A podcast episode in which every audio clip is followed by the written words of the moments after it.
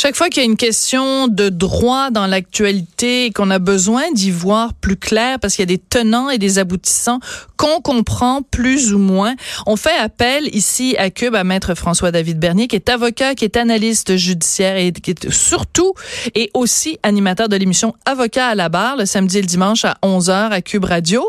Bonjour maître Bernier. Bonjour Sophie. Euh, ça va bien? Ça va très bien. Belle présentation. Bon, ben, j'ai l'impression de te présenter toujours de la même façon, mais je suis contente que tu continues à aimer ça à chaque fois. Ben oui, j'adore.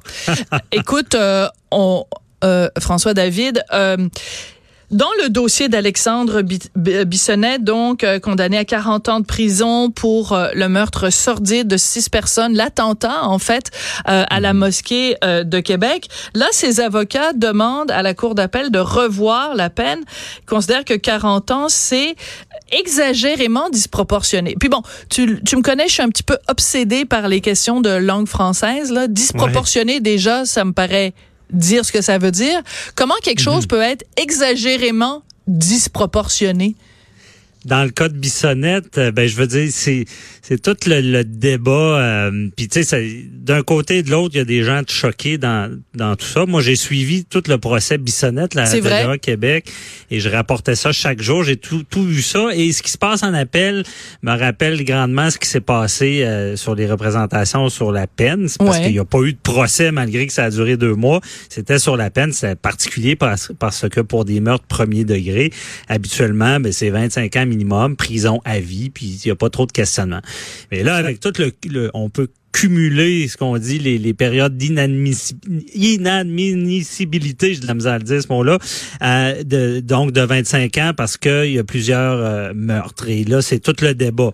Et il y a un article de, de Harper qui dit ben, qu'on peut cumuler ça. Et mm-hmm. là, c'est dire, d'un côté et de l'autre, autant de la couronne que la défense, on dit on peut pas diviser le 25 ans. Donc, c'est soit 25 ans, 50 ans. Et le juge n'était pas de cet avis-là. Lui, il a pris ça en, ses mhm. mains, puis il a fait une méchante analyse.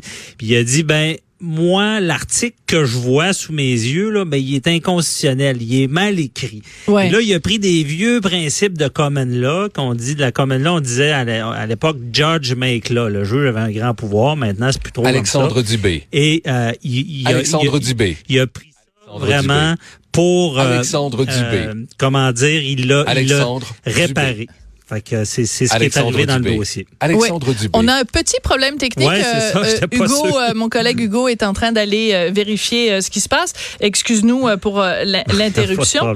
je me disais, c'est peut-être Deus ex machina. Là. Je sais pas, tu dis le juge fait les lois. Je pensais que le juge était en train de nous parler. écoute, on s'excuse bien sûr auprès des auditeurs et des auditrices pour ce petit problème technique. Bon, mhm. tu le dis, l'avocat, le, l'argument, pardon, qui a été invoqué par les avocats d'Alexandre Alexandre Bissonnette, c'est qu'ils disent que le juge, c'est pour résumer, là, pour dire ça, mettons mhm. dans les mots euh, de tous les jours, le juge a erré en se croyant en meilleure position que le législateur. Autrement dit, le juge s'est pris pour un 7-up. Il s'est il s'est pensé meilleur que... Mais dans le fond, ben l'argument, c'est qu'il n'a pas le droit de changer la loi. Ben non, mais euh, c'est ça, c'est pas sûr cet élément-là. Parce que dans les lieux principes, le, le juge pourrait... Mais là, ce qu'on dit dans la jurisprudence qui est les cas antérieurs, c'est que maintenant, il peut intervenir comme ça, mais il ne pourrait pas ajouter de mots. Il pourrait plus, mettons, c'est mal, c'est pas clair, puis il y a une petite interprétation de différence et il le ferait. Mais là, dans ce cas-là, il aurait réécrit, c'est ça qu'on reproche. C'est-à-dire qu'il peut clarifier, mais il peut pas modifier. Modifier, parce que c'est le législateur qui fait ça, c'est c'est ceux qui écrivent la loi habituellement. Et là, ce qu'on dit, c'est si il a découvert qu'il était inconstitutionnel, ben il n'y avait pas à le réparer, il y avait à le déclarer inconstitutionnel et donner 25 ans minimum à Bissonnette. Et c'est ce qui est dit du côté de la défense pour cet aspect-là. Bon, l'autre point qui est soulevé par euh, les avocats de la défense, c'est qu'ils disent euh, non, il y a une notion qui est quand même extrêmement importante euh, au Canada, c'est la notion de réinsertion sociale. C'est-à-dire que oui, quelqu'un commet un geste éminemment répréhensible, cette personne-là est punie et une fois que cette personne-là a purgé sa peine, on on souhaite en fait, la société souhaite que l'individu, une fois ayant payé, euh, payé sa, sa mhm. peine, réintègre la société. Or, les avocats disent, euh, dans 40 ans, il aura passé la majeure partie de sa vie d'adulte privé de sa liberté. Il y aura personne pour partager sa vie, aucun patrimoine, aucun travail, ni plus ni moins, rien pour se définir. En même temps, les, les, les, la famille des victimes doivent regarder ça en disant, ben oui, c'est parce que les six victimes qu'il a fait non plus, ils vont rien pour se définir, puis ils ont personne pour partager. Tu comprends? Oui, je, comprends. Je veux dire, je comprends les avocats de la défense d'invoquer cet argument-là, mais pour les familles des victimes, ça doit être très dur à accepter comme argument. Oui, c'est très dur. Puis tu sais, c'est tout un débat parce que moi, en passant, quand j'étais au procès, puis des fois tu regardais ce qui se passait, je regardais Bissonnette, je voyais ses parents, puis à un moment donné, je me mettais à avoir de la sympathie. Et là, je me retournais puis je voyais euh, Monsieur Derbali qui est en mm. chaise roulante, qui a des enfants. Et là, ça s'arrêtait. Là, c'est sûr qu'il y a deux côtés à la médaille. Mm. Mais si on y va dans le technique, c'est sûr qu'au Canada, on n'est pas supposé avoir des peines vengeresses. Et là, c'est sûr que c'est odieux comme crime. On veut qu'il mm. paye, comme on dit. Mais il reste que quelque part, euh, il y, a, y, a, dans les principes, il y a la réhabilitation qui est très importante. Ce qu'on veut, c'est qu'une fois que quelqu'un a commis un crime, là, c'est le plus puis qui change, qui redevienne mm. un bon citoyen. C'est pour ça qu'on donne prison à vie, mais après 25 ans, on y permet de faire une demande à la commission des libérations pour qu'il sorte. Et là, le débat, c'est, on dit, ben, pour donner l'exemple à d'autres, par contre, on est mieux en donner plus. on aimerait mieux 40 ans, 50 ans. Mais est-ce que vraiment ça sert à de quoi? Parce qu'au final, quelqu'un qui est pas réhabilité est pas supposé sortir de toute manière. Si on oublie ça, c'est comme la commission, elle n'existe plus au Canada. Ça, c'est ce qui me chicote un peu. Qu'est-ce que, je veux que l'exemple soit, soit, soit plus, plus précis. C'est-à-dire que c'est pas parce que euh, il a une peine de 40 ans qu'au bout de 40 ans, il serait de toute façon, si s'est mal comporté ou qu'il a pas euh, euh, euh, qui ne correspond pas aux critères imposés par la Commission des libérations conditionnelles, il sortira pas de prison dans 40 ans. C'est ça que tu veux dire? C'est non, Dans 40 ans, ça se peut qu'il sorte pas aussi. Puis c'est même s'il avait 25 ans, ça se pourrait qu'il en fasse 45 euh, pareil. oui, c'est ça. Donc s'il correspond pas aux critères, donc s'il n'a pas eu un comportement exemplaire, s'il n'a pas montré qu'il était réhabilité et tout ça. Alexandre Dubé. Il... Ah mon Dieu, oui, je suis vraiment désolée pour les auditeurs. Alexandre Dubé. On salue Alexandre. On salue Alexandre. Bonjour Alexandre. Alexandre? Je, suis vraiment désolée. On ne sait pas d'où ça euh, sort. Je reprends la balle au bon, Sophie, là-dessus. Là, c'est sûr que on, dit qu'il y, y, a un critère. Par contre, je suis en train d'oublier mon idée.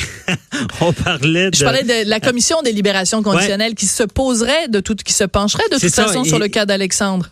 Et là, au procès, je me rappelle, il est arrivé un coup de théâtre à la fin. Il y a l'expert, euh, un psychiatre euh, qui, qui, est venu témoigner à la fin.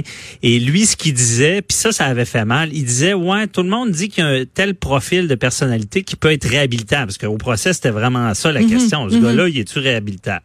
Et là, tout le monde disait que oui. Euh, puis le docteur Chamberlain, à la fin, dit, moi, je crois que non. Ah, je crois que c'est une personnalité qui va se servir des thérapies pour hmm. pouvoir par la suite déjoindre un peu la commission et sortir. Et ça, ça avait fait mal pour ce qui est j'imagine que ça a joué dans, dans, la balance là, pour le juge. Mais au final, Sophie, tout ça va, va, se ramasser devant la Cour suprême. C'est il y a aussi la, maladie mentale qu'on n'a pas parlé. Là. Il y a, il y a c'est quelle place ça prend? La défense dit que ça, ça devait prendre plus de place pour être une circonstance atténuante pour réduire cette ben, peine-là. Oui. Mais puis, euh, puis on se rappelle aussi euh, tout le dossier qu'il y a eu euh, dans le journal de Montréal, nos collègues du journal qui ont fait un travail exemplaire, là, tout le dossier sur Alexandre Bissonnette, mhm. où on se rend compte que finalement, à plusieurs reprises dans sa vie, en effet, il a eu des, des, des problèmes. Et comment se fait-il qu'il ait eu accès à des armes? Comment mhm. se fait-il que ce soit l'accès aux armes soit sur une base de déclaration volontaire? Comment ça se fait que bon, tout, mhm. toutes ces questions-là aussi qui sont qui sont soulevées. Je sais que c'est pas un dossier euh, juridique en tant que tel, mais c'est quand même des questions qu'on peut se poser dans le dossier de d'Alexandre euh, Oui, mais la seule chose qui peut être possible dans ces drames-là, c'est d'apprendre des erreurs puis faire que ça arrive plus. Là. Exactement. Donc, oui, ça c'est une chose qu'il faut se poser des questions. Comment ça, quelqu'un qui a des problèmes de santé mentale peut avoir accès à des armes, c'est sûr que ça ressort beaucoup dans le dossier. Oui. Mais ce ben dossier-là, euh, on n'a pas fini d'en jaser parce que Euh, il y a tout un débat. Puis, tu sais, le 25 ans minimum, ça venait à l'époque quand on avait euh, aboli la peine de mort. Et c'était un peu un compromis qu'on disait 25 ans, au moins, il va être là. Par la suite, ben, on décidera s'il mérite de sortir. Mais on rappelle Mais ça, ça soulève des questions de morale, ouais, des questions de morale euh, drôlement intéressantes. Ben, merci beaucoup, François David. Puis désolé pour le petit bug technique. Maître de François David Bernier que vous pouvez entendre donc tous les samedis et les dimanches à la barre de Avocat à la barre. Bye bye. Sophie Durocher. On n'est pas obligé de